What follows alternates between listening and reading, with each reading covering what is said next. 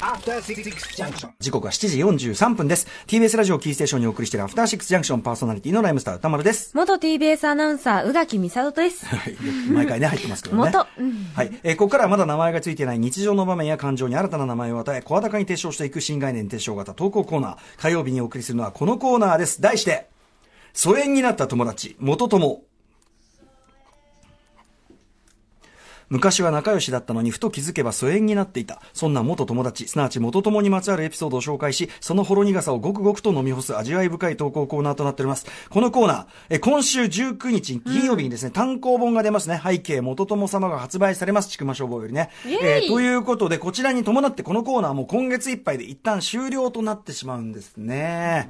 はい。えー、ということで、今週の元友エピソードをご紹介いたしましょう。はい。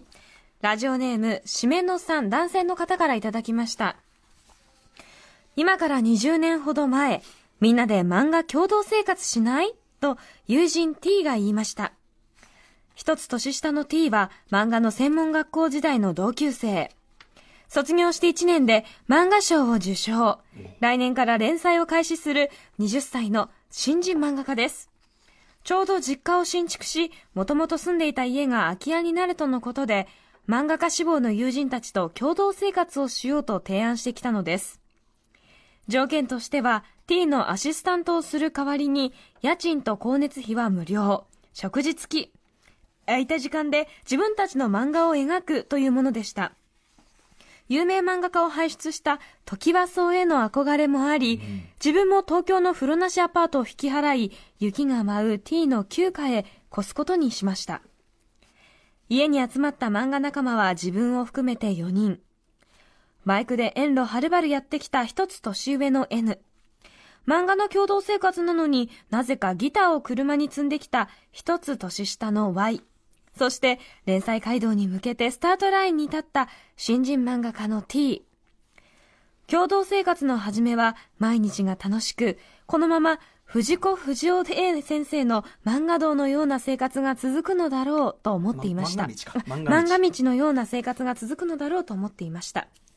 しかし、この共同生活は若さゆえの雑な性格設定により、徐々に破綻していきました。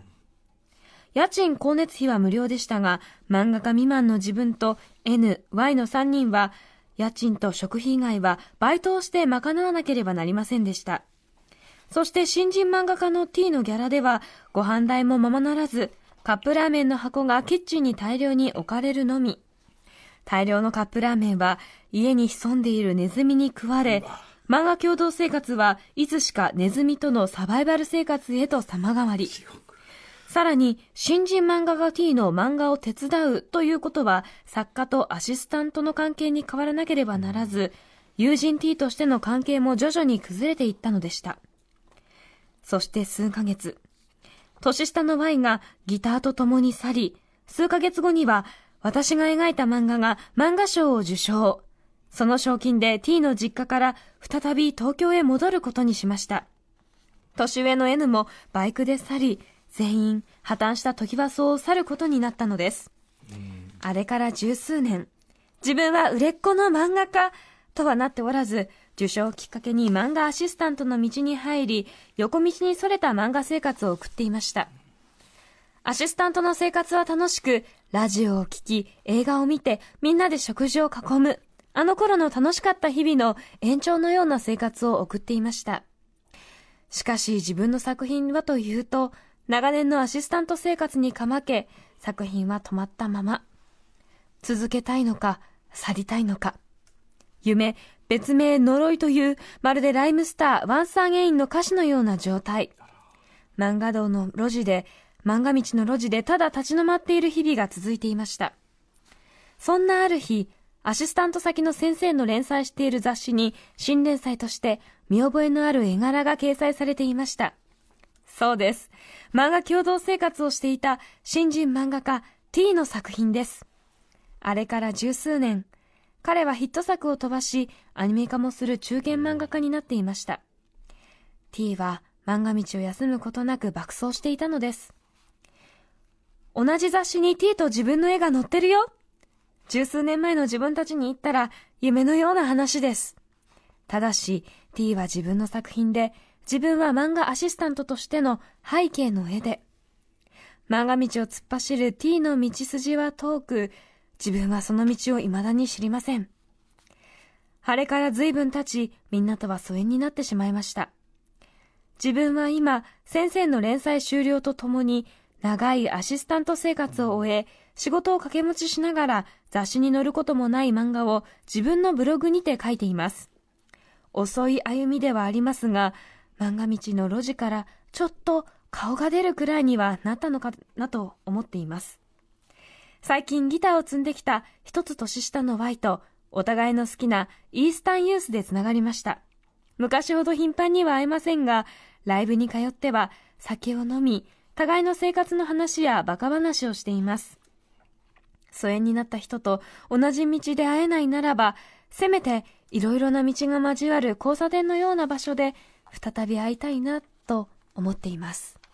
いやーということで今日はねあの小成美里さんもね泣きのおいとまお越しいただいて、はい。でほら小成さんとさその鶴谷香織先生がさ、ねあのねメタモルフォーゼの縁側、はい。ねお二人あ小成小成さん泣いてる。泣いてるんですか？本当だ先生がね、残って聞いてくださったということなんですけど。まさにそのねその漫画を志してた同士で鶴谷さんと小成さんは、あの俺たちやったなっていうところまで、ね、多分そこまでの道のりって決してまっすぐではなかったと思いますけど。でもその今とかってその漫画のそのなんていうのかな発表の場みたいなところでねその自分のブログで,、でそれが評判になってとかっていう流れも全然ありますからね。かなり増えてきてますからね、うん。雑誌だけではなくってってもっといろんな道が出てきてるから、せ先生その今すごいスタジオに促されたけどもし本当にあのおなお泣きになっているのであれば それどころではないのではないんですか、だって。やっぱりでもあるんですね。やっぱこううところが。グッとくるものがね。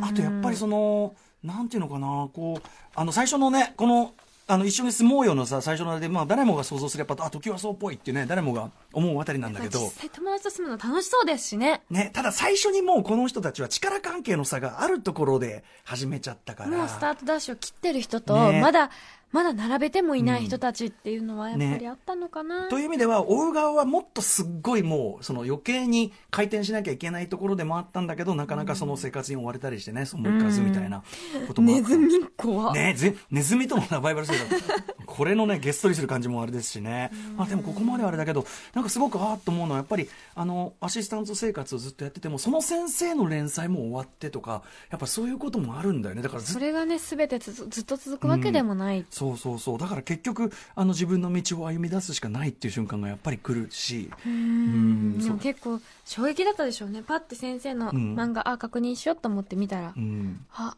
彼の絵だって。ねえ、うん。例のあの俳優さんのさずっとその続けててハリウッドに渡って、うんうんうん。どうしてるのかなってね消息わかんないで見てたら、ラストサムライに彼の顔を見つけてその瞬間、号泣。うん。やっぱそれにも近いっていうかあ、うん。この絵があってねうんあれがあったりするっていうね。ただねまあまだその締野さんもねまだまだ続けているわけですからね。うん続けてる限りはまだまだそれはこれからでしょうしね、うん。あとやっぱりそのあのそうじゃないところで出会ってもまあ楽しくやれてるっていうかさその自分のたちのそのさこうねじ曲がった道がまっすぐじゃなくてもその道時ごと交わるというかね。そうそう。でそのなんかさあのぐにぐに来る道ごとやっぱその自分の道というかさ同じ道を取ってる人は一人もいないわけで、ん。なんかそれごとこう抱きしめられる年齢になるっていうかそうですよね、うん。やっとこう、周りが見えるようになるというか。そう。でそういう時になんかこうちゃんと友達と会ったりするとなんかやっぱり良かったりするっていうのはなんかこれはいいなっていうふうに思ったりしますけどね。ね。T さんとねクロスする日が来るのか来ないのか分かりませんけど、本当に同じ雑誌にな載ったらね、うん。やったぜってきっと言えると思いますけどね。ねまあ同じ雑誌なのか違うルートなのか分かんないけど、ううん。んねいやでもそのとにかくあのー長く生きてると思わぬところに思わぬところに来るのがまたねよしだったりしますけどね。それが人生でございます。思った通りのところに行くのもすごいし、そうじゃないのもまたよしというところもありますから。いやーそして小成先生がそれでやっぱりダイレクトに泣いてるっていうのがすごいいいですね。先生大丈夫かな？ティッシュがずっと消費されている。なるほど、なるほど。はい、ということでございました。いいですね、その、あの、このコーナー一旦お休み。まあ、あの、一旦休止ぐらいの感じですけども、はい前にしてね、また素敵なのが来てよかったですね。といったあたりで、ちょっとね、あの、単行本が出ますからね。そうなんです。背景元友様。今週19日金曜日に、ちくま書房より発売されます。そろそろ今日あたり物が届くかなと思ったんですけど、明日らしいんです。ギリエうんございました私は出会えなかった。ということで、書き下ろしは、池澤春菜さん、島尾真帆さん、矢部太郎さん、私、そして、歌丸さん。はい。ね。頑張って書きました。書きました？頑張って向き合いました。頑張りましたね。自分の辛い部分に向き合いました。おえーって言いながらね。じ一旦書いて、あっていう、これはまだダメだ、まだ。まだ、まだ美化してるとか、逆に、あ、なんか卑下してすぎてるとか、なんかこそうう、なんかいろいろこう、やってね、絶望あふれる感じでした、私は書きながら。ねはああと、当然ね、配慮もしいろいろしなきゃいけないしとか、ね。そうですね。もちろんそのフィクションだいぶ混ぜてますし、そういうものですけどね。はい。えー、ということで、まあ、そのな、あの、我々の文章もぜひ楽しみにしていただきたいと思います。はいとということで、このコーナーね、一旦終了ですけどね。あと2回ありますから、うん思いの丈ぶつけてください。はい。で、あの、もちろんまた復活も当然、あの、終わるってことはないと思いますんで、復活もすると思いますんで、ぜひぜひ心に残りのないように、元ともエピソード送ってください。宛先は歌丸アットマーク tbs.co.jp 歌丸アットマーク tbs.co.jp まで。さあ、そして、あの、こちらのコーナーね、漫画版もあるということで、ね、まあ、えっ、と、番組リスナーの漫画家、荻野淳さんによる疎遠になった友達、元とも、えーパソコンやスマホで無料で読めるサービス、ジャンププラスに掲載中となっております。えっ、と、第2回のペン入れは終わったんでしょうかね、大山さんね。はい。楽しみです。楽しみにしております。以上、火曜日の新概念提唱型投稿コーナー、元友でした。